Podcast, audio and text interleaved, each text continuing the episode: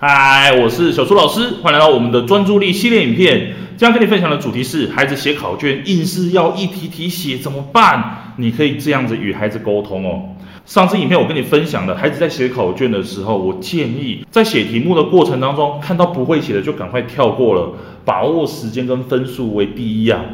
但是我常常遇到学生有这样子的状况，就是他会需要从第一题开始一步步的写到最后一题，甚至是遇到不会写的就卡在那边卡了十几二十分钟才开始写下一题。那如果你的孩子遇到这样子的状况，该怎么样去跟孩子沟通呢？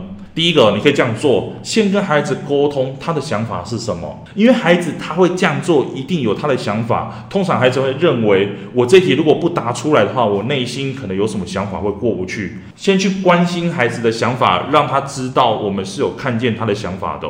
再来是确认孩子的目的是什么，因为孩子这样做一定有他的想法在，我们去确认这个目的。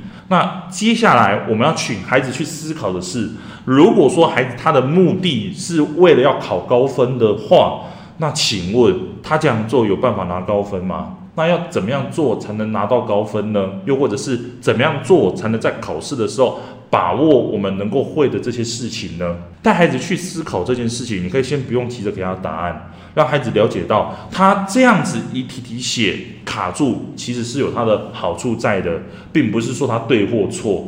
但是我们有个更好的方法，让他可以达到他的目的，甚至是为他的努力好好的呈现在这张考卷上哦。好，今天跟你分享到这里。如果你喜欢我的影片的话，欢迎你按赞、留言、分享，甚至是订阅我们的频道哦。那我们就下节课见啦，拜拜。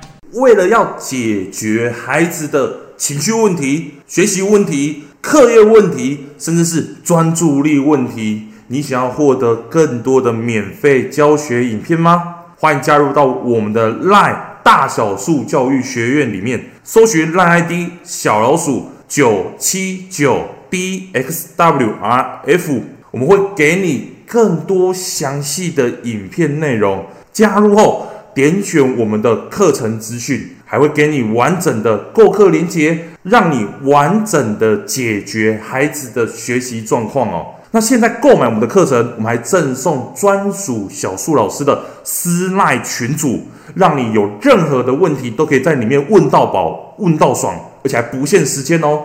那我们就课堂上见吧。